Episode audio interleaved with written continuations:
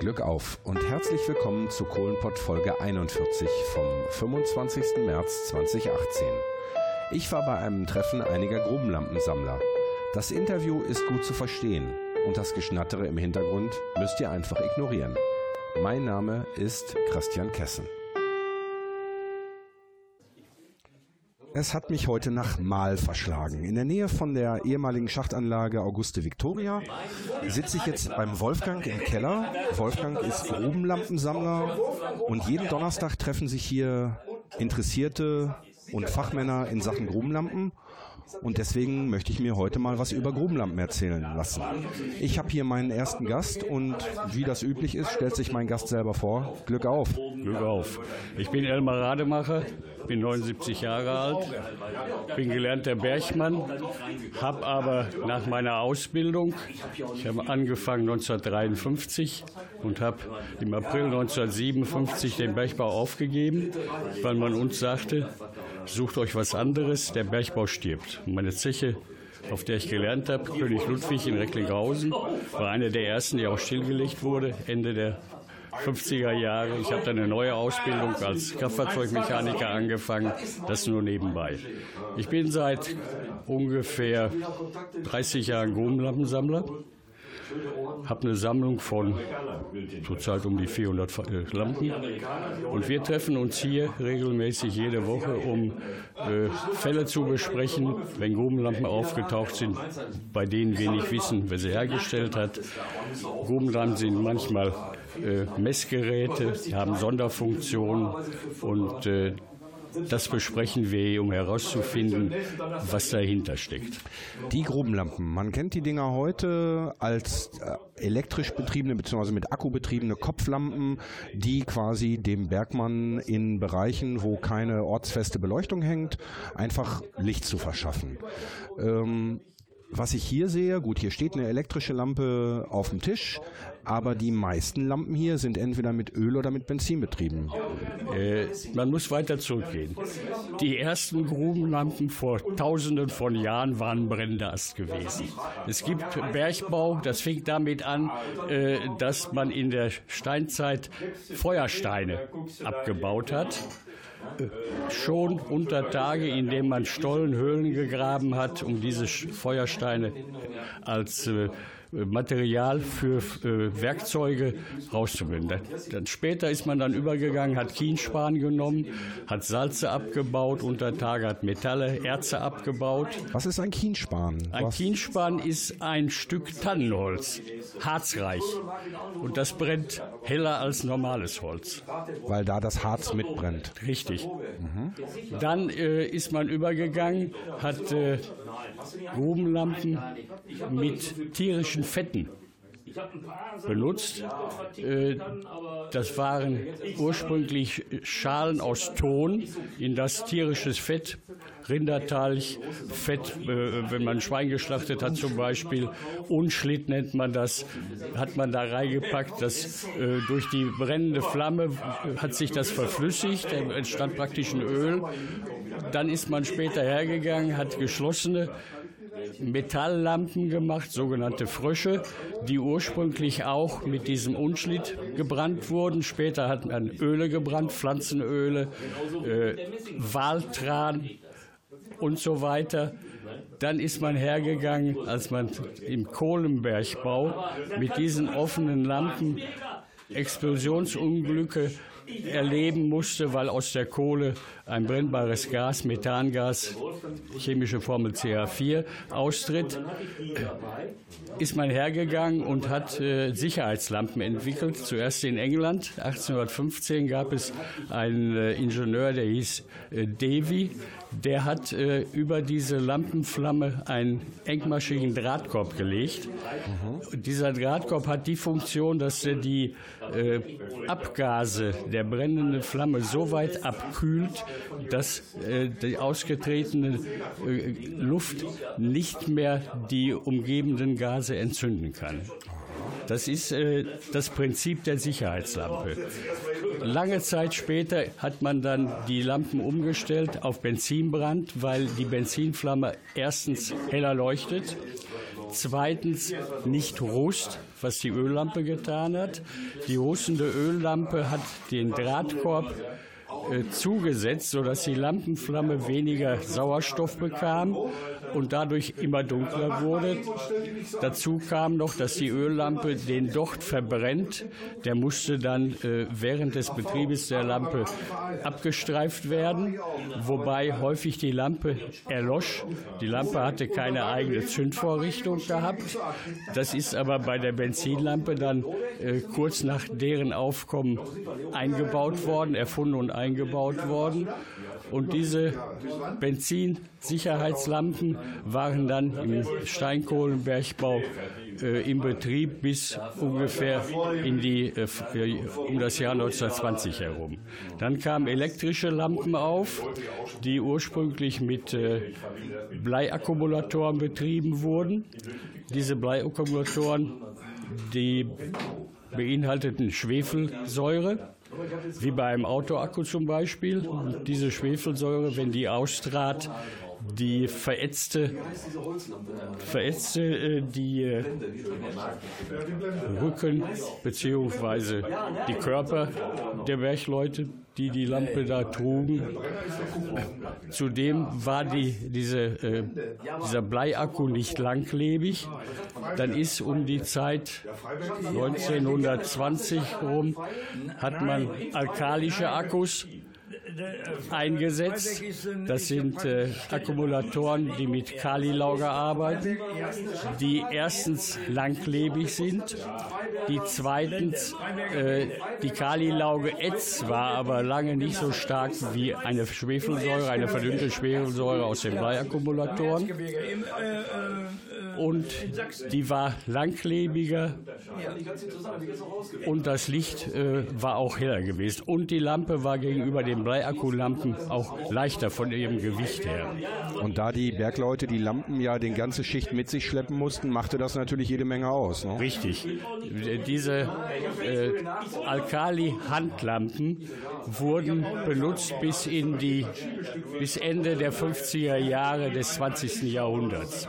Das heißt, die Kopflampe kam erst später auf? Nein, die Kopflampe kam äh, in den 20er Jahren bereits auf, aber nur als Lampe für die äh, Handwerker unter Tage, für Schlosser, Elektriker und so weiter.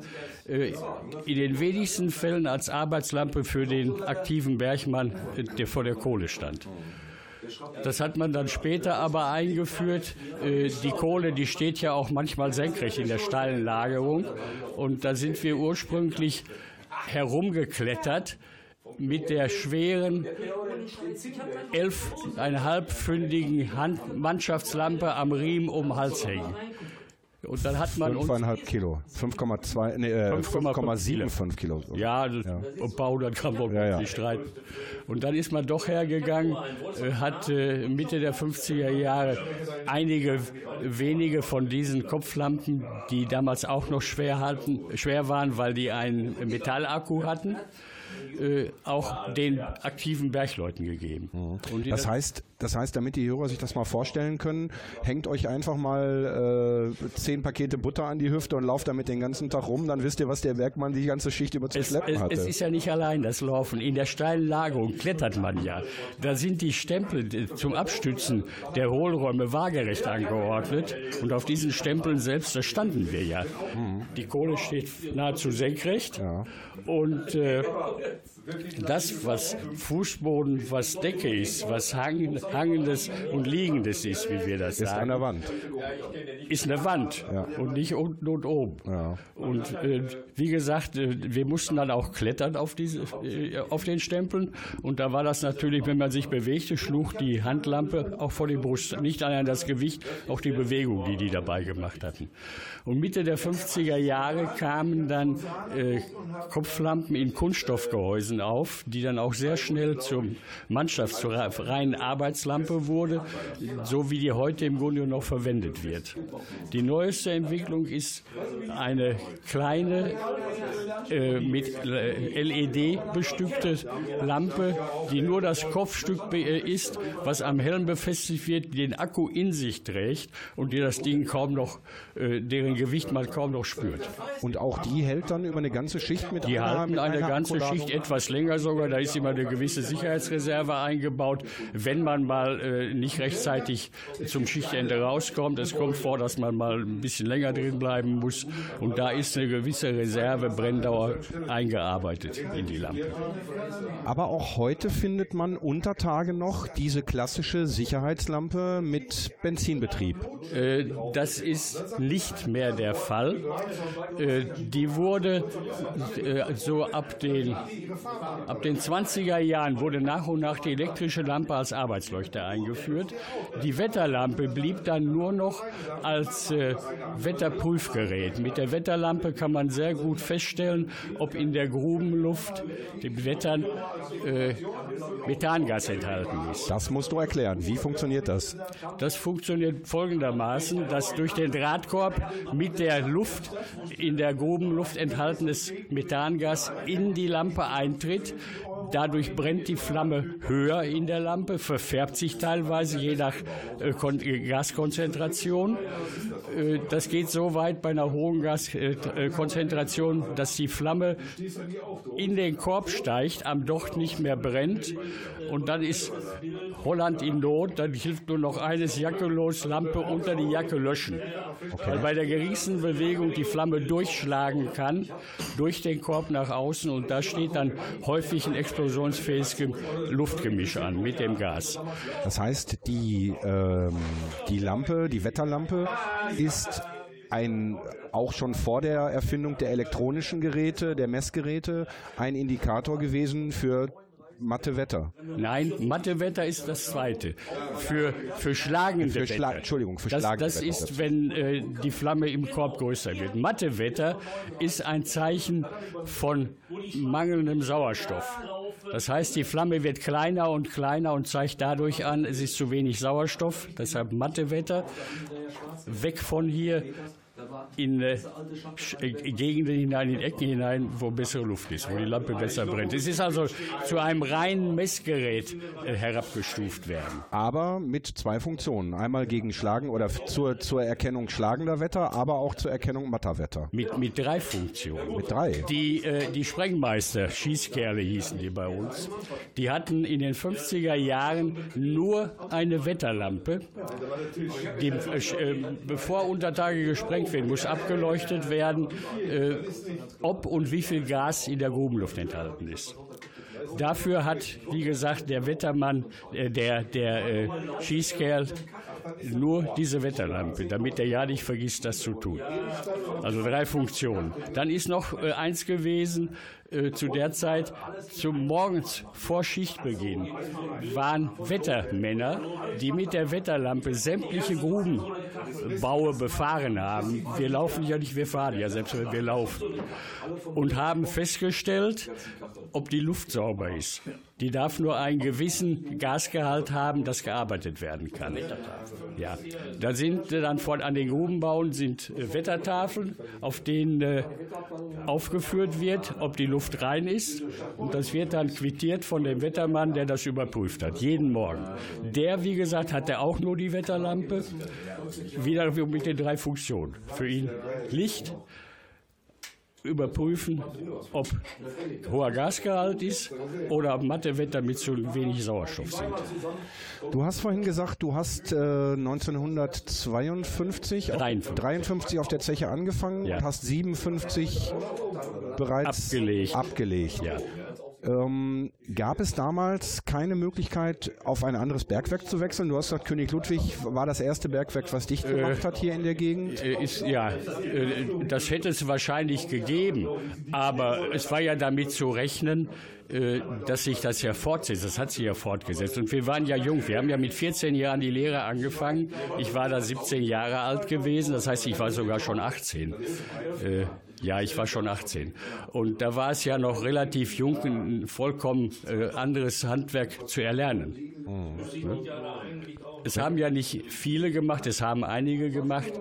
Andere sind ja äh, später im Rahmen äh, der Stilllegung der einzelnen Zechen von Zeche zu Zeche gewandert ja. und haben auch ihre, ihr, ihr äh, Arbeitsleben als Bergleute äh, durchgezogen. Ja. Wenn du jetzt zurückblickst, äh, du hast dann Kfz-Mechaniker gelernt äh, und hast auch als Kfz-Mechaniker bis zur Rente gearbeitet? Äh, ja, äh, teil, äh, nicht mehr. Äh, die letzten Jahre habe ich nur noch Büroarbeit gemacht, aber wiederum in Verbindung mit Kraftfahrzeugen. Mhm.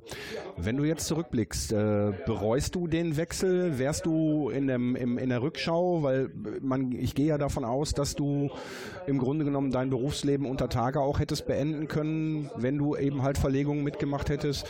Ist das ein Punkt, wo du sagst, Mensch, eigentlich so im Rückblick wärst du mal auf der Zeche geblieben?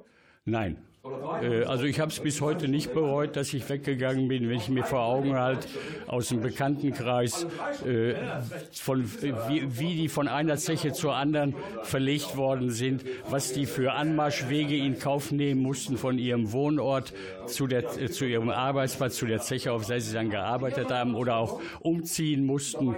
Äh, das wäre nichts für mich. Ich stamme aus einer alten Bergarbeiterfamilie. Ich war die mit einem Cousin zusammen, ich glaube glaube, die fünfte Generation im Bergbau. Äh, aber ich habe der, der hat das auch aufgegeben. Der ist auf die Steigerschule gegangen, der Cousin, und ist dann später in äh, Baden-Württemberg ist er äh, äh als äh, städtischer Braurat in eine äh, Kommunalverwaltung eingetreten. Mit, mit der Ausbildung als Steiger, die konnten sich auf Ingenieure umschreiben lassen, eine Zeit lang. Das hat er da gemacht. Äh, ich habe es nicht bereut. Aber du bist oder warst dem Bergbau immer verbunden und bist ihm bis heute verbunden. Wer da eine längere Zeit drin ist, der kommt da nie von los. Die Leute, die hier sitzen, alles ehemalige Bergleute? Nein, oder? nein, nein. Wir haben die unterschiedlichsten Gewerbe hier. Äh, es sind Bergleute, äh, wir haben einen früheren Bankdirektor hier dabei. Ich weiß nicht, was sie alle gemacht haben, aber es sind die unterschiedlichsten Berufe. Ich äh, habe aus dem Bekanntenkreis Polizisten, die Grubenlatten sammeln das geht quer äh, durch alle Berufe eigentlich durch. Ja, ich bin ja hier heute auch mit Grubenlampen angekommen. Äh, zwei gehören meinem Vater, eine elektrische Grubenlampe, eine klassische Wetterlampe. Mhm. Ähm, du weißt sogar, was das für ein Typ ist. Was war das? Eine 25? 20502. Das ist äh, das letzte Modell dieses Herstellers. Der Hersteller heißt Frima und Wolf. Äh, diese Firma hat 1882 äh, die Benzinwette Wetterlampe erfunden, muss man sagen. Der hat umgestellt von Öl auf Benzinbrand und hat auch eine, eine Zündvorrichtung in die Lampe eingebaut. Und äh, diese Lampe, die 20502 von Fremont Wolf, ist das letzte Modell als Flammsicherheitslampe. Man, wir nennen die auch nicht nur Wetterlampe, wir nennen die auch Flammsicherheitslampe. Ja. Ähm, die andere Lampe, die ich bei habe, die elektrische, da hast du ein Auge drauf geworfen. Ja, das ist eine sehr alte, eine sehr frühe elektrische Lampe. Äh, die wurde betrieben mit einem 2 Volt Bleiakku. Äh, das ist der Hersteller Boris in Hannover. Diese Lampen wurden ursprünglich eingeführt für die Grubenwehr. Äh, einmal hat die ein helleres Licht als eine, eine Flammenlampe, als eine Benzinlampe. Dazu kommt noch, die Benzinlampe brauchte ja Luft, Sauerstoff zum Brennen. Und wenn die Grubenwehr bei Unfällen, bei Unglücken in die Gruben eingefahren sind, dann hatten die Atemgeräte äh, ursprünglich einen ganz großen Sack, der mit normaler Luft unter geringem Druck gefüllt war, den die auf dem Rücken trugen. Und dann musste aus diesem Sack nicht nur die Atemluft für den Träger herausgenommen werden, sondern auch Verbrennungsluft für die Lampe. Das setzte wieder die Einsatzzeit des Mannes unter Tage, äh, verkürzte die. Und die elektrische Lampe, die ja keine Luft braucht, hat dadurch also wieder äh, den Leuten eine längere Aufenthaltsdauer in den vergasten Grubenbauen, die keinerlei Atemluft mehr enthielten, möglich gemacht. Spä viel später wurden diese Lampen dann auch äh, als Arbeitslampen eingeführt, wie ich das vorhin schon ausgeführt habe. Mhm.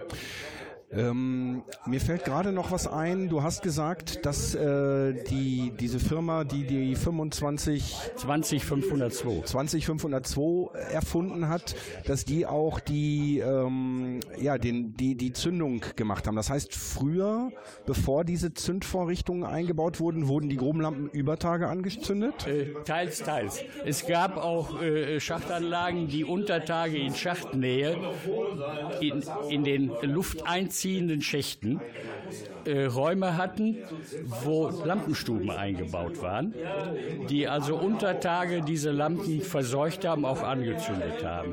Ja. Was ist passiert, wenn so eine Lampe dann mal vor Ort äh, im Streb äh, ausgegangen ist? Ja. Im Streb durfte ich die ja nicht wieder anzünden. Nein, nein. Äh, dann musste der gute Mann äh, wenn er Glück hatte, dass Lampenjungen da, äh, Bergjungen da waren, man hat ja schon äh, 12-, 13-Jährige früher mit nach Untertage genommen. Die wurden dann mit, ihr, mit deren Lampe, sind die dann losgeschickt zum Schacht. Und da wurden die dann geöffnet.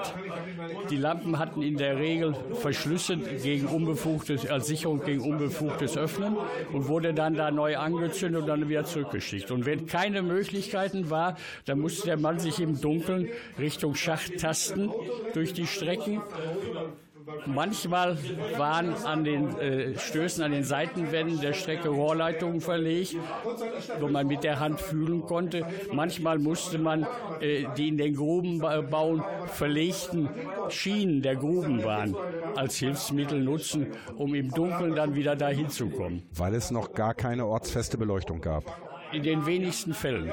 In den wenigsten Fällen.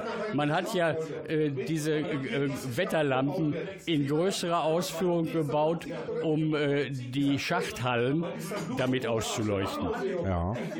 Da gab es Lampen, die ungefähr doppelt so hoch waren wie die normale Wetterlampe. Also die normale ist ungefähr 30, 35 Zentimeter hoch, würde ich schätzen. Kommt das hin? Ja, 30 eher. Ja. ja. Und die waren dann 50, 60 hoch, hatten mehrere Dochte äh, damit sie äh, größere, größere Raum ausleuchten konnten. Äh, dann gab es noch Möglichkeiten, in der Kohle sind manchmal Gasblasen enthalten. Und wenn man diese Gasblasen angefahren hat, dann hat man die häufig in Rohre gefasst und hat die Schachthallen dann mit diesen Grubengasen Mit dem Methangas? Mit dem Methangas. Aha. Ne? Aber wie gesagt, das war dann nur in Schachtnähe und zwar nur da in den Schächten, wo Frischluft eingesogen wurde weil da keine Gefahr bestand, dass sich CH4 Richtig. dort ein. Das CH4 ansammelt. wurde praktisch mit der Luft abgeführt in die Grubenbaue hinein ja. durch den Schacht. So eine Grube äh, wurde belüftet dadurch, dass man zwei Schächte hatte. Ursprünglich gab es nur einen Schacht, da war in dem Schacht senkrecht eine Trennwand durch, dass die eine Hälfte einziehender Schacht war und aus der anderen Hälfte wurde die Luft herausgesaugt. Dadurch kam eine Zirkulation äh, von Frischluft in der ganzen Grubenbau. Und später ist man dann hergegangen und hat gesagt, ihr müsst zwei Schächte haben. In den einen wird die Luft herausgesaugt, die verbraucht Lüfte. Dadurch strömt automatisch durch den anderen Schacht Frischluft in die Grubenbauer ein. Durch den Unterdruck, der dann mit dem Absaugen entsteht. Richtig. Und diese, diese äh, zugeführte Frischluft verdünnte ja auch die vorhandenen Methangase und führte die aus der Grube auch wieder ab. Ja. Du hast vorhin von der steilen Lagerung erzählt, wo du, ja. wo ihr dann auf den Stempeln gestanden habt. Ja. Ähm, da ist die Kohle dann aber auch von unten nach oben abgebaut worden. Also nein, nein, nein, nein, nein, von oben nach unten. Sowas ist wird von oben nach unten abgebaut, dass sie durch ihr Eigengewicht herunterrutscht, um verladen zu werden. Aber wenn ich doch von oben nach unten in der Kohle bin, dann äh, fällt die ja quasi immer wieder auf die, auf die noch feste Kohle. Nein, nein. Äh, es ist folgendermaßen. Man geht her und macht einen schräg liegenden Stollen, treibt man in der Kohle vor. Man hat zwei Strecken, eine oben, eine unten. Ja. Entweder von oben oder von unten geht man her und schreibt in der Kohle nicht senkrecht eine, einen Schacht praktisch hoch, Ja. sondern einen schräg liegenden. Ja. Wir sagen tonnlägig. Und wenn jetzt dieser Schacht fertig war und man hat die Kohle abgebaut, die Kohle, die wurde eingeteilt in äh, äh, Abschnitte, die wie sägeförmig waren. Da haben die Leute dann darunter gestanden, haben die Kohle über den Kopf gehabt und haben auf den Stempel stehend waagerecht die Kohle abgebaut. Da, wo die Kohle schon abgebaut war, wurden Steine reingekippt in den Hohlraum, Versatz nennen wir das, und da wurde eine schräge Ebene geschaffen. Und auf diese schräge Ebene fiel dann die abgebaute Kohle und rutschte nach unten runter. An der unteren Strecke war dann eine, eine Vorrichtung, die das aufgefangen hat, ein Ladekasten, darunter wurde ein Förderwagen geschoben, der Ladekasten wurde geöffnet, die Kohle rutschte rein, bis der Wagen voll war. Da war ein Brett drin, dann hat man den Kohlestrom gestoppt, Wagen vorgezogen, nächste ran. Das waren die sogenannten Hunte. Ja, die Förderwagen heißt es heute, aber früher hießen die die Hunte. Man sagt äh, heute meistens Loren. Die Lore ist ein offener Berggrubenwagen gewesen, in die zum Beispiel waagerecht Stempel reingelegt werden konnten. Da standen seitlich Rungen hoch, damit die Stempel nicht herausrutschen, wenn man die da drin gestapelt hat. Aber normalerweise heißt der Grubenwagen Hund mit dem T am Ende. Genau. Und dann, äh, was ich vielleicht hier noch anbringen kann, ich ärgere mich immer wieder, wenn ich in den Tageszeitungen bei Berichten über Bergwerke, Bergbau immer äh, lese, äh, das Wort Rasenhängebank. Das bringt man immer wieder in Verbindung mit den Schachthallen. Die Rasenhängebank ist die Erdoberfläche, da wo der Rasen wächst. Genau, so kenne ich das auch. Ja, äh, und ich berichte über Zeche Ewald und äh, äh, die Veranstaltungen und ähnliches, die da stattfinden in den noch vorhandenen Gebäuden, äh, dann spricht man immer von der Rasenhängebank. Das ist aber die Schachthalle, die erweitert wird. Die Rasenhängebank, wenn ich das richtig verstanden habe, ist der Bereich, wo ich quasi auf Höhe des Rasens, also auf dem Erdniveau, an den Schacht rankomme, um beispielsweise mit Hilfe des Förderkorbs lange Gegenstände in die Grube zu transportieren, indem, ich, der, indem der Korb nach oben gefahren wurde und dann wurden dort mit Ketten oder äh, Schlucks oder Seilen ja. eben halt beispielsweise lange, lange Rohre richtig. und sonst irgendwas dran Das ist gehangen richtig. und dann unter dem Korb hängend in die Grube gefahren. Richtig. Und wo man nach groben Unglücken die Toten ausgeladen hat an der Rasenhängebank, weil das dann für die Knappschaft billiger war, solange die nicht über Tage waren, galten die als Bergleute, mussten äh, praktisch deren Arbeitszeit weiter bezahlt werden. Nein. Ja. Das heißt, wenn ein Bergmann Tödlich verunglückt ist, dann Der wurde zutage gebracht, aber wurde nicht wie normal üblich hochgezogen bis in die Schachthalle, wo beim Schichtwechsel die Leute aus- und eingestiegen sind aus dem Förderkorb, sondern sobald er die Erdoberfläche erreicht hatte, diese, der Korb hat ja in der Regel vier Etagen, die modernen Körbe, sobald dieser äh, Etage, auf der die, die Leute mit der Leiche waren, die Erdoberfläche erreicht hat, wurde der rausgezogen. Jetzt hat, war seine Schicht zu Ende. Bis dahin musste die bezahlt werden. Aber das sind doch Centbeträge gewesen. Wir haben Also viele Tote im Ruhebergbau gehabt. Wir haben mal 500.000 Mann unter Tage gehabt im Ruhebergbau in den 50er Jahren, Ja. wo alle, alle äh, Schachtanlagen nach dem Krieg noch liefen und gefördert haben. Und da kam es dann auf ein paar Mark an, äh, der Unterschied, ob der jetzt an der Rasenhängebank ausgeladen wurde oder War auch vielleicht eine. Prinzipienfrage.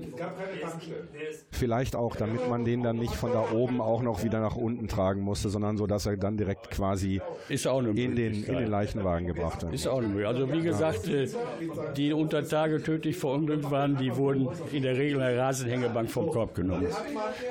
Kannst du dich an deine erste Grubenfahrt erinnern? Wie alt warst du, als du erste Mal unter Tage warst? Äh, Wir, äh, in den letzten Jahrgang unserer äh, Volksschulbildung, wir waren ja noch Volksschüler zu der Zeit, da haben die Arbeitsämter äh, die äh, anstehenden Lehrlinge eingeladen, verschiedene äh, Handwerke, Tätigkeiten kennenzulernen, unter anderem auch Grubenfahrten. Meine erste Grubenfahrt habe ich gemacht mit 13 Jahren im Rahmen äh, dieser Vorstellung des äh, Arbeitsamtes, um Bergbau kennenzulernen. Bergbau war ja zu der Zeit hier im Ruhrgebiet einer der größten Ausbilder gewesen. Äh, hier zum Beispiel die Schachtanlagen von König Ludwig. Ich war in Suderwich war eine große Schachtanlage, das heißt zwei waren da, die zusammengehörten. Dann war in Recklinghausen Süd noch eine große Schachtanlage. In Suderwich, da sind in der Regel pro Jahr 120 Berglehrlinge angefangen mit der Ausbildung. Dazu kam noch eine Handvoll Handwerker, Untertage, Übertage, die aber so nicht ins Gewicht fielen. Handwerker bedeutet Elektriker, Schlosser, Holzleute, Holz, Schreiner, sowas Schreiner, alles. Ja. Die, die, die Zechen, die haben sich ja, soweit es ging, äh, mit allem, was sie benötigten, selbst versorgt. Gerade mit diesen Tätigkeiten. Gab auch, zum Beispiel gab es einen Schuster, äh, der äh, hat Grubenschuhe, Grubensicherheitsschuhe hat er repariert. der hat verschiedene, es gab ja über Tage in, in verschiedenen Anlagen noch, noch Treibriemen für den Antrieb von irgendwelchen Maschinen lederne Bänder, die hat der repariert. Wie gesagt, äh, die, die, haben viele Handwerke selbst gehabt, um sich selbst zu versorgen, wenn, wenn irgendwas nötig war, wenn Reparaturen auf den Zechen selbst her, äh, durchgeführt werden mussten. Das heißt, mit 13 Jahren bist du erste Mal in so einen Förderkorb gestiegen? Richtig. Ich äh, war noch zu jung, um entlassen zu werden. Äh, zusammen mit einem Mädchen haben wir ein Jahr noch länger machen müssen, nicht weil wir zu dumm waren, sondern weil wir ganz einfach zu jung waren. Wir sind vorher, haben wir mal eine Klasse übersprungen. Mhm. Und äh, wie gesagt, ich musste noch da bleiben, aber die, für die Grubenfahrt hat man mich mitgenommen. Und da war ich zum ersten Mal unter Tage gewesen. Und äh, normalerweise, äh, wenn man äh, äh arbeitet, kommt man das mit 16 Jahren unter Tage. Wir waren bis zum 16. Lebensjahr über Tage in der Ausbildung und äh, haben da alle Stationen durchlaufen, auch die Handwerkerstation, damit wir da auch mal was kennenlernen, Metallbearbeitung, Holzbearbeitung, elektrische Kenntnisse.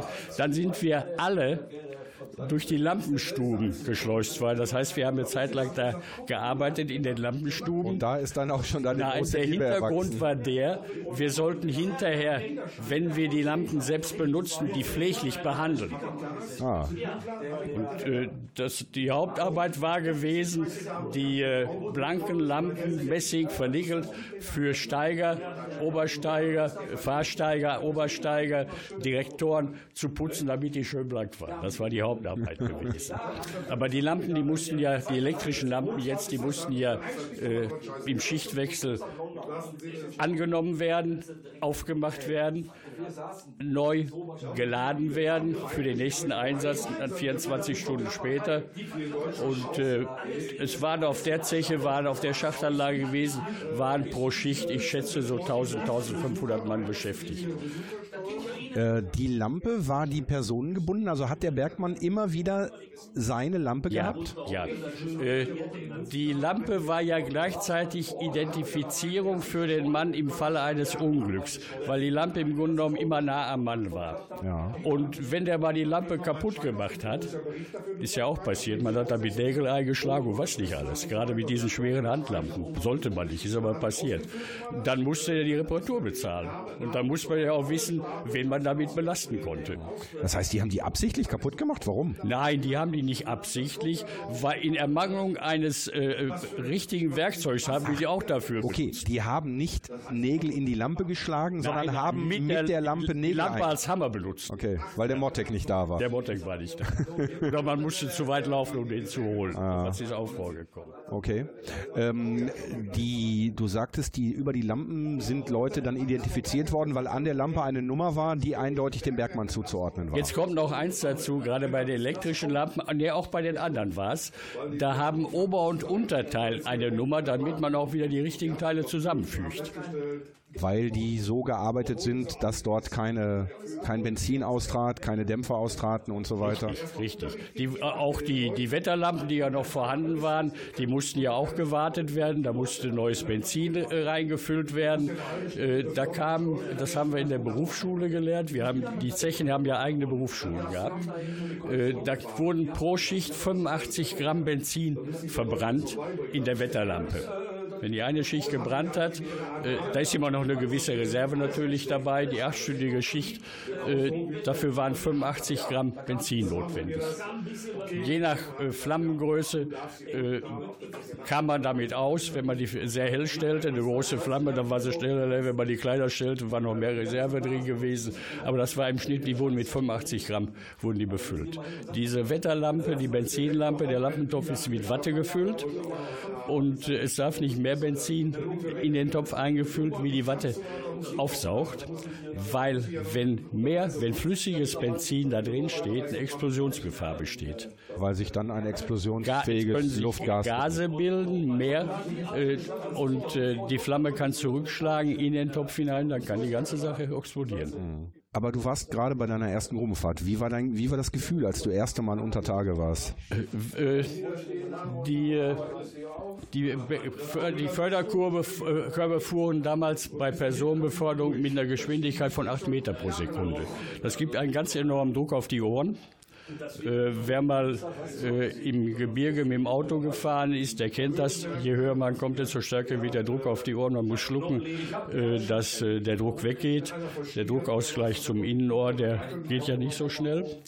Äh, und dann kommt eins dazu, wenn man unten ist, kurz bevor man unten ist, dann bremst der Fördermaschinist ja den Korb. Da hat man das Gefühl, es geht plötzlich da oben. Ja. Riesenradfahren ist manchmal so ein Gefühl. Ja. Ja, und äh, zu der Zeit waren ja die Schachthallen sehr große, sehr hohe äh, Hohlräume. Die waren fünf, sechs Meter hoch gewesen, waren sehr breit, waren sehr hell ausgeleuchtet durch elektrisches Licht. Neonleuchten gab es ja da schon.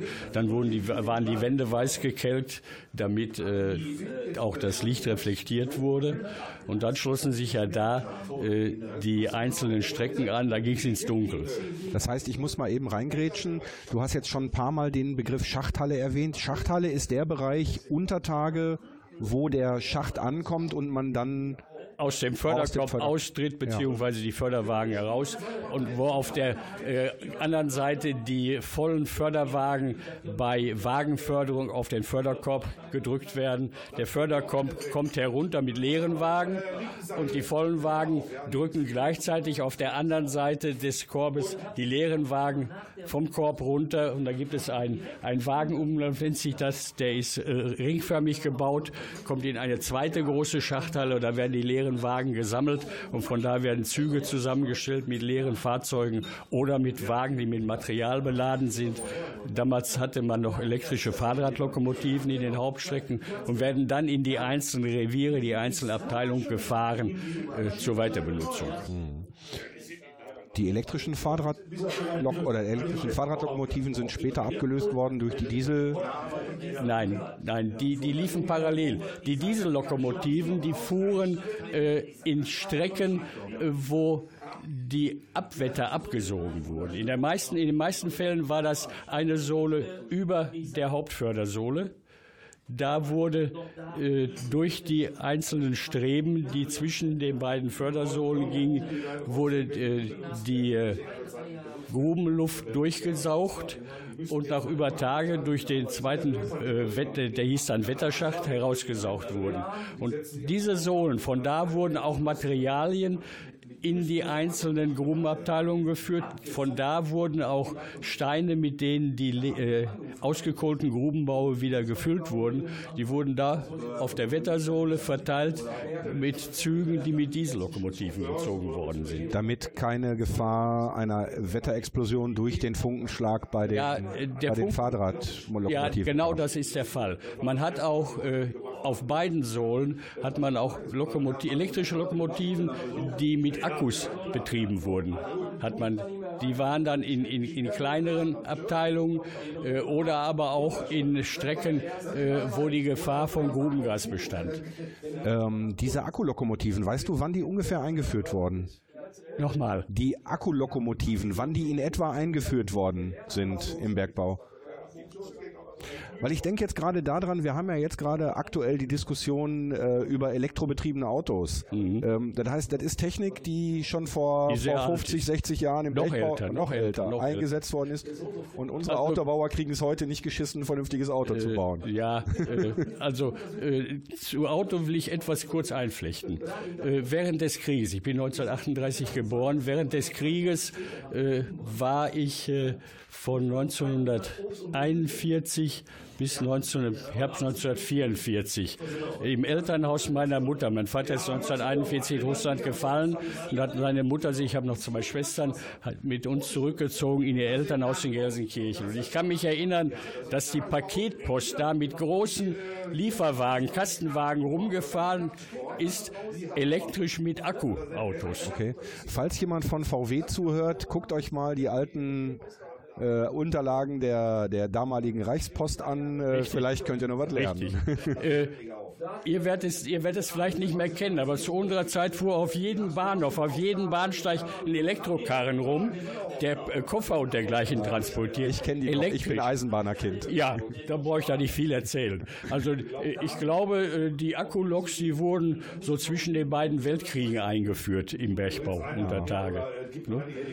Ist, das ist ein altes Prinzip, nur äh, schienengebundene Fahrzeuge, diese alten Akkus, äh, die waren ja sehr schwer. Ja. Und äh, bei einem Auto ist ja das Problem A, das Gewicht, ja. B, äh, die, äh, die Strecke, die ich mit einer Akkuladung fahren kann. Diese Fahrzeuge, Akkuloks, Elektrokarren, die Paketfahrzeuge, äh, die wurden ja nur über Tage, kurz, überhaupt kurz in, auf Kurzstrecken eingeführt. Die haben keine hohen Kilometerleistungen pro Tag gekriegt. Nö, aber haben äh, etliche Tonnen an Gewicht befördern müssen, weil ja dahinter die vollen Kohlewagen die Loren oder die Hunde. Ja, also die, die haben äh, immer relativ kleine Züge gefahren. Man hatte ja zwischen beiden Sohlen hatte man ja äh, Blindschächte ja. äh, und da war, gab es Zwischensohlen. Und man, es gab gerade in der steilen Lagerung gab es nur kurze Streben. Wenn man zwischen zwei Hauptsohlen 200 Meter Höhenunterschied hatte, dann konnte man davon ausgehen, dass bei einem Blindschacht auf diese 200 Meter Höhen äh, wenigstens drei Zwischensohlen gebaut wurden. Und gerade gerade in der steilen Lagerung, dass die Kohle, wenn die abgeholt war, nicht total zerstört wurde durch das Runterfallen. Hm.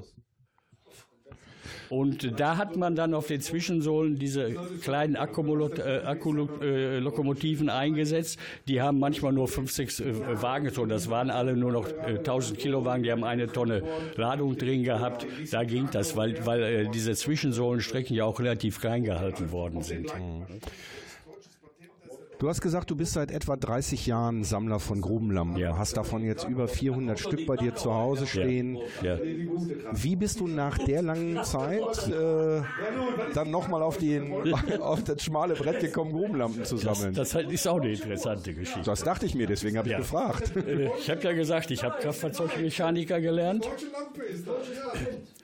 Und äh, mein erstes Auto war, war irgendwie, ich, äh, ich habe noch, äh, als ich auf der Zeche war, weil ich ja da gut verdient hatte, meinen Führerschein gemacht. Und als ich dann äh, meine Lehre als Kraftfahrzeugmechaniker anfing, äh, habe ich ja nur noch ein Zehntel von dem verdient, was ich vorher als, äh, als äh, Bergmann im Gedinge verdient habe. Gedinge ist Akkordarbeit. Und äh, da habe ich mir dann auf einem Autofriedhof ein äh, praktisch Schrottauto geschafft, was ich in langer Arbeit wieder aufgearbeitet habe. Was war das für eine? Das war ein Renault 4CV. Oh. Das ist, äh, ich weiß nicht, ob ihr das kennt, das ist so etwas ähnliches wie ein Volkswagen, aber ist ein viertüriger Wagen, Franzose, hat einen wassergekühlten Heckmotor drin. Und äh, dann habe ich äh, immer Teile gesucht auf Autofriedhöfen. Und in Bochum auf einem Autofriedhof Da habe ich Kotflügel gesucht und gefunden. Ach du Scheiße, der Kessel ist. Ja, Jetzt hat kriegen, wir, abgelenkt. jetzt kriegen wir hier gerade Ärger. Pass auf, das ist heiß. Wir haben den, wir haben den Kohleofen, äh, den Holzofen Warte ausgehen ab. lassen. Warte mal ab. Der wird jetzt gut zugeredet, dann brennt der wieder. Mach mal. Alles gut. So, jetzt. Guck mal rein. Ja, das sehe ich.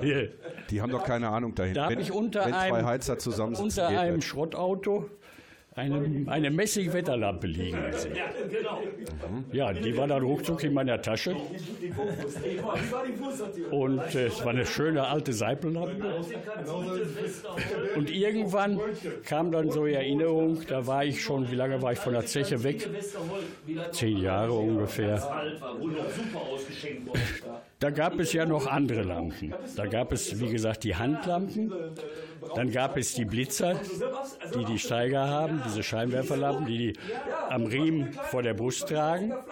Woher kommt der Begriff Blitzer? Wenn der Steiger mit der Lampe läuft, schaukelt die Lampe. Und wenn du den von Weitem kommen siehst, blitzert ja immer so. Ach so, und dann hast du dich von der Dingekiste hochgemacht und hast wieder weitergearbeitet, So er dich, ungefähr, so ungefähr. also ja. quasi Achtung Steiger kommt. Ja, so ungefähr.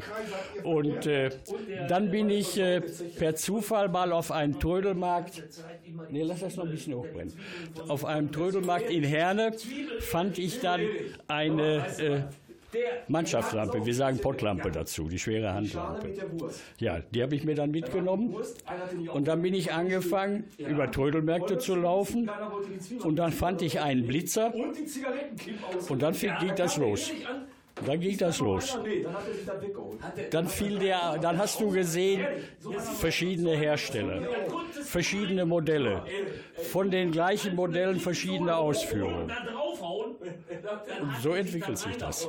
Wenn man einmal da drin ist, dann kommt man nicht mehr los. Andere Leute sammeln Briefmarken, ihr sammelt Grubenlampen. Genau das, genau das. Ihr habt natürlich, äh, dadurch erhaltet ihr natürlich auch ein Stück weit Geschichte und Tradition. Ja, das ist richtig. Gibt's, äh, wenn ich mich hier umgucke, ja, ich sag mal, die sind alle so Anfang, ab Anfang 50 würde ich die Jungs mal hier so schätzen. Ähm, Gibt es auch jüngere Grubenlampensammler? Ja, ja. Äh, wir machen ja seit äh, 25 Jahren ungefähr ist das her, Grubenlampenbörsen hier im, im Ruhrgebiet. Das fing damit an, dass wir vor, wann war die erste Börse in Wilsdorf? Das ist ungefähr 25 Jahre her. Da haben äh, Grubenlampensammler aus dem Siegerland sind angefangen und haben da eine Grubenlampenbörse gemacht. Also ein Treffen, wo Grubenlampensammler hinkommen, wo sie Lampen tauschen, kaufen, verkaufen können. Die wurden dann jährlich durchgeführt, über 20, 20 Jahre Lauf lieb das. Und äh, da kam man dann mit anderen Sammlern zusammen. Dann sind später hier im Bergbaumuseum in Bochum sind äh, auch Börsen veranstaltet worden. Und da kam aus, aus Essen, kam dann, ich glaube, ein zehnjähriger Junge. Der kam mit seinen Eltern an, du weißt das noch, ne? Äh, der, ich weiß nicht, wie der auf Grubenlampen gekommen ist. Grubenlampen und alles, was mit Bergbau zusammengehängt. Und die haben irgendwo erfahren, dass diese Börse da war. Und äh, die sind dann mit dem Jungen angekommen, der sehr interessiert war. Also der war so, war so um die zehn Jahre alt. Und äh, diese äh, Börsen im Bergbaumuseum in Bochum, die liefen zwei, drei Jahre. Und äh, im, äh, im Jahr darauf habe ich dann äh, über, über das Fernsehen, über den WDR erfahren, beziehungsweise andersherum muss ich das erzählen. Ich wusste, weil ich mit einem Kumpel zusammen als Händler seit Jahren auf diese Börse gehe, äh, ich wusste von diesem Jungen vom Vorjahr. Und äh, da diese Börse mir bekannt war, habe ich dann den WDR in Essen angerufen, habe ihn gebeten, äh, habe den erzählt von dem Jungen äh, im Vorjahr, ich glaube, das haben die sogar in der Fernsehsendung gebracht, im Vorjahr bei der Börse, äh, dass sie diese Leute informieren von der Börse, die dann und dann jetzt wieder stattfindet. Ja. Und das haben die dann auch gemacht. Und der kam dann auch wieder an, der Junge. Okay. Also Das heißt, Nachwuchssorgen habt ihr nicht. Mehr oder weniger eigentlich nicht. Wir haben festgestellt auf diesen Börsen, jetzt war ja vor kurzem wieder die Börse äh, hier Auf äh, auf Zollern. Zollern. Du warst ja da, Da war, ich, gewesen. da war ich da. Da Äh, gibt's auch noch, da gibt's auch noch ein Interview zu, das momentan noch auf Halde liegt. Da werde ich mir noch mal überlegen, wann ich das ausstrahle. Mhm. Äh, da könnt ihr euch schon mal auf eine schöne Folge äh, gefasst machen mit ein bisschen, ja, ein bisschen epischem Bergmannsgequatsche. Aber jetzt sind wir erstmal hier. Erzähl Mhm. Ja. weiter. Äh, äh, also da sind durchgefahren Leute mit Kinderwagen. Das haben wir bisher äh, bei den Börsen noch nicht gehabt. Wir haben auch eine Zeit lang in Dortmund im Naturkundemuseum Grubenlampenbörsen gemacht. Äh, das Naturkundemuseum in Dortmund liegt am Friedenbaumpark. Und äh, das, die war immer dann so in der Sommerzeit gewesen und dann sind dann sehr viele äh, Leute, junge Familien mit ihren Kindern, die in den Park gegangen sind, auch durch die Börse im Naturkundemuseum gegangen. Und äh, ich habe auch festgestellt, dass viele Leute sich Grubenlampen kaufen, äh, häufig nur als Dekorationsstücke, äh, weil sie sich vielleicht irgendwie dem Bergbau, dem ausgehenden Bergbau hier verbunden fühlen. Äh, manche werden vielleicht auch dadurch zum Sammeln angeregt. Ja. Es gab ja auf der Börse, ich bin da kurz durchgelaufen, äh, nicht nur Grubenlampen. Es gab Ersatzteile für Grubenlampen, es gab äh, aber auch sonstiges. Es gab Literatur über Grubenlampen, über den Bergbau allgemein. Es gab äh, Uniformen, Jacken, äh, ich sag mal diese Paradejacken von den von den Der Bergkittel. Genau, der Bergkittel. Es gab äh, die sogenannten Steigerhämmer. Äh, Die heißen, die heißen äh, offiziell heißen die Fahrstock, aber bei uns haben die Meterlatte geheißen, weil mit diesem Dingen, äh, äh, mit, mit, mit, mit dem Stock, der Steiger abgemessen hat, wie viel Kohle du abgebaut hast. Wenn du im einem Gedinge im Akkord warst, wurdest du bezahlt, wie viel Kohle du abgebaut hast. und das wurde dann nach Metern und nicht nach Tonnen gerechnet. Äh, nein, es, es gab verschiedene Arten vom Akkord vom Gedinge. Es gab das Wagengedinge. Äh, da war zum Beispiel eine ganze äh, Kameradschaft in einem Streb. Da wurde nach Stückzahl der Wagen bezahlt und die Leute wurden entsprechend danach anteilig entlohnt. Äh, es gab das Metergedinge, das ging hauptsächlich im Streckenvortrieb. Weil da nur Steine abgebaut Nee, nee, da, es waren ja auch die, die, die Flötstrecken. Da war die Kohle und da musste die, äh, die, die, die, die, das Gestein, was unter und über der Kohle ist, musste weggenommen werden, damit man den entsprechenden Streckenquerschnitt herausgearbeitet hat. Ja. Und äh, das war die, die härteste Arbeit eigentlich. Da waren in den, in den Flötstrecken zwei, drei Mann, meistens eine Kameradschaft, die pro Schicht dann immer ein, anderthalb Meter die Strecke vorgetrieben haben. Einmal die Kopfstrecke oberhalb des Strebes, einmal die, die Fußstrecke unterhalb des Strebes. Es waren dann jeweils zwei Kameradschaften und die haben meistens ein Meter Gedinge gehabt. Ja. Ähm, ist dort unterschieden worden, wie die Kohle lag? Weil ich kann mir vorstellen, dass eine, dass eine horizontale Lagerung einfacher abzubauen ist als eine steile. Nein, die muss geschaufelt werden. Ah, okay. Äh, Das, das wurde natürlich berücksichtigt und zwar in der Menge der Kohle, die abgebaut werden musste, um auf einen vernünftigen Lohn zu kommen. In der steilen Lagerung brauchte man äh, nur noch die Kohle heraushauen und den Hohlraum ausbauen. Ja. In der halbsteilen Lagerung war häufig ein, ein Fördermittel, ein Band in irgendeiner Form notwendig, um die Kohle abzufördern. Das heißt, äh, die musste wieder geschaufelt werden. Und in der flachen Lagerung, solange das kein mechanischer Abbau war, sondern Abbauhammerabbau in den 50er Jahren noch weit verbreitet, musste die gesamte Kohle geschaufelt werden. Und äh, da kam Folgendes. Äh, die, dieser Streb wurde in unterschiedlich große Abbaustellen eingeteilt. Das hieß bei uns knapp. Das, was du da vor der Brust hattest und was du abbauen musstest pro war dein knapp gewesen. Das, äh, das Förderband lief vom, von der Kopfstrecke zur Fußstrecke. Und die Leute, die da oben abgebaut haben, die haben ein leeres Band gehabt. Die konnten also ihre Kohle, die sie abgebaut haben, leichter reinschaufeln. Je weiter das Band runterkam und die Knäppe waren, desto voller war das Band. Ganz unten wurden häufig seitlich von dem Band Aufsatzbretter hingestellt, weil die Kohle in dem Band immer höher stieg. Ja. Und ganz unten, da ging die über die Bretter und du hast bald mehr Kohle die herausgefallen war, zurückgeschaufelt als seine eigene abgebaute in das Band hinein. Ja, und das wurde aber bei den kürzer war dann dein knapp. Das wurde das, das wurde berücksichtigt. Ja. Gut. Weil ansonsten hätte es wahrscheinlich auch Randale gegeben von den Natürlich. Jungs, die in dem, oder von den Kumpeln, die in dem unteren Bereich gearbeitet natürlich, haben. Ne? Natürlich. Da wärst ja auf keinen grünen Zweig gekommen finanziell. Ja. ja, jetzt haben wir ganz schön viel erfahren. Also ich hatte, ich hatte eigentlich auf einen, oder ich hatte geglaubt oder befürchtet, dass ich jetzt so ein paar Minuten einen Schnelldurchlauf über, über Lampen kriege. Wir, wir reden jetzt schon ja, knapp, knapp 50 Minuten. Naja, wir sind ja von Lampen weit abgewandt. Ja, ist ja nicht, ist ja nicht schlimm. Ähm, die Lampenbörse, jetzt drehe ich mich mal eben um, weil, liebe Hörerinnen und Hörer, ich habe hinter mir ein Plakat hängen, schon angezündet, da mache ich gleich auch noch ein Foto von, die fünfte internationale Grubenbörse am Sonntag, den 11. November 2018 von 10 bis 17 Uhr auf Zeche Nachtigall in Witten. Das ist da, wo ich letzte Woche die Grubenfahrt gemacht habe ähm, und auch darüber berichtet habe. Ja. Also wenn euch das interessiert, ich wiederhole das Datum nochmal, Sonntag, 11.11. .11. um äh, von 10 bis 17 Uhr. Ich kann euch das nur empfehlen. Es ist eine ganz tolle Veranstaltung. Ihr könnt da Grubenlampen kaufen. Ihr könnt dort eine Grubenlampe, die eventuell defekt ist, wo wo ein Docht fehlt, wo die Zündeinrichtung nicht mehr ganz gängig ist, einfach mal mitnehmen und den Experten dort zeigen. Die helfen gerne, die beraten. Es gibt Ersatzteile zu kaufen und es gibt ansonsten auch jede Menge zu sehen. Ihr seid auch wieder da, denke ich. Es, ja, es gibt Leute, die reparieren. Genau. Wir kaufen auch gerne Lampen an. Ja. Wenn es Raritäten sind, sowieso gerne. Und das ist häufig vorgekommen, äh, dass Leute dann mit Lampen ankamen, die alte Lampen, die natürlich auch nach dem Wert fragen, die es aber leider häufig nicht den Sammlern abgegeben haben, ja. die auch bereit waren, gute Preise zu zahlen, das muss ich dazu sagen.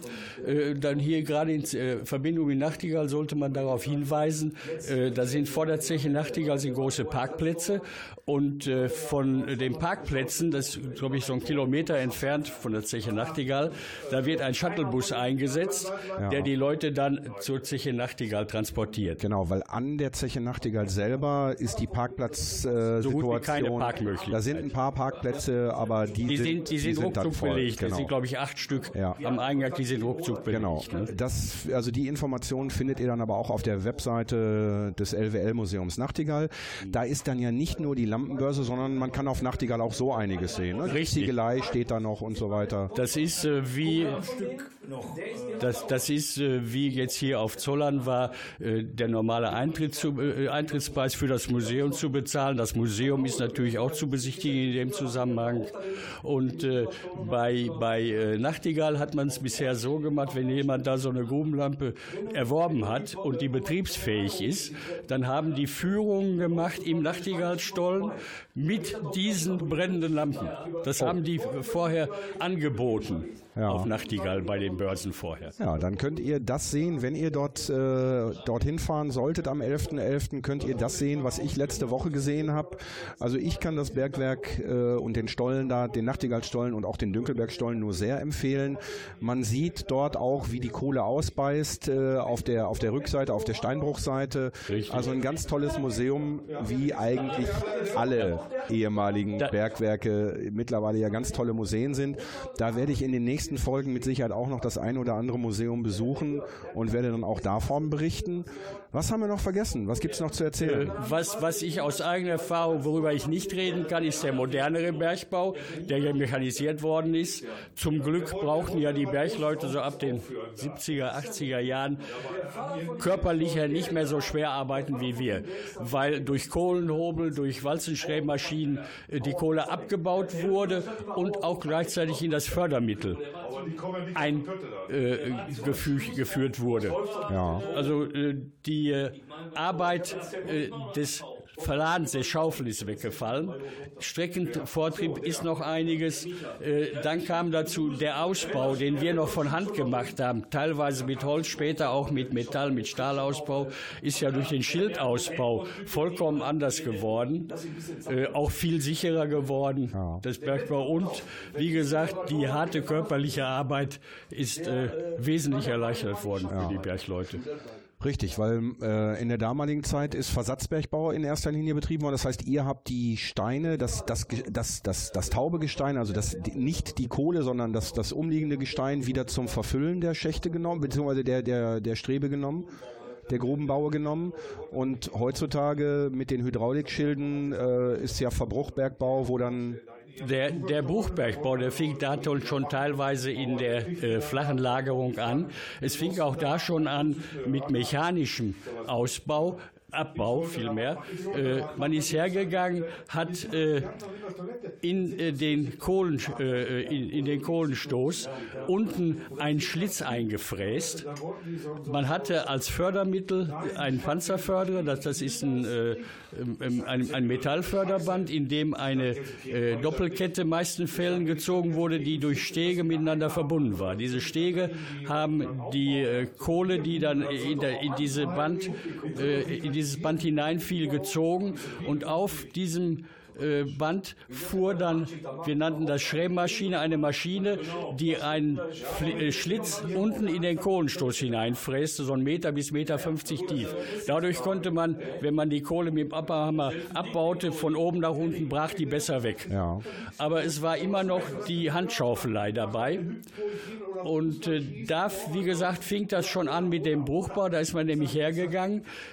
Die äh, Morgenschicht war die Kohlschicht, die Mittagsschicht hat äh, die äh, Stempel versetzt. Äh, wir haben, als wenn wir unsere Kohle herausgehauen haben, haben wir nur Kappen in stehende Stahlstempel eingehängt, damit eine stempelfreie Abbaufront vorhanden war, damit dieses ganze Förderband an die Kohle herangerückt werden konnte. Das war auf der Mittagsschicht der Fall. Und die sind dann hergegangen und haben die Stahlstempel, die im abgekohlten Feld standen, herausgeraubt und dann brach da das Hangende herunter, das war der Beginn vom Bruchbau. Da hat, ist man schon, nicht, schon hergegangen, hat nicht mehr verfüllt. In der halbsteilen Lagerung, in der steilen Lagerung hat man weiter verfüllt und in, äh, heutzutage bei dem mechanischen Abbau baut man ja praktisch nur noch flachliegende Flöze ab. Ja. Weil äh, in halbsteilen und im steilen, äh, man hat es versucht, da mechanischen Abbau äh, einzubringen, das war viel zu aufwendig. Ja. Aber wir haben hier hier äh, junge Leute, die können von dem mechanisierten Bergbau viel mehr erzählen. Ich würde sagen, das mache ich dann beim nächsten Mal. Ja. Ich danke dir jetzt erstmal recht herzlich dafür, dass du äh, mir Rede und Antwort gestanden hast und auch so die eine oder andere Geschichte erzählt hast. Ja. Ich bedanke mich und sage Glück auf. Glück auf, ist gern geschieht. Ey, Kumpel, für heute Schicht am Schacht.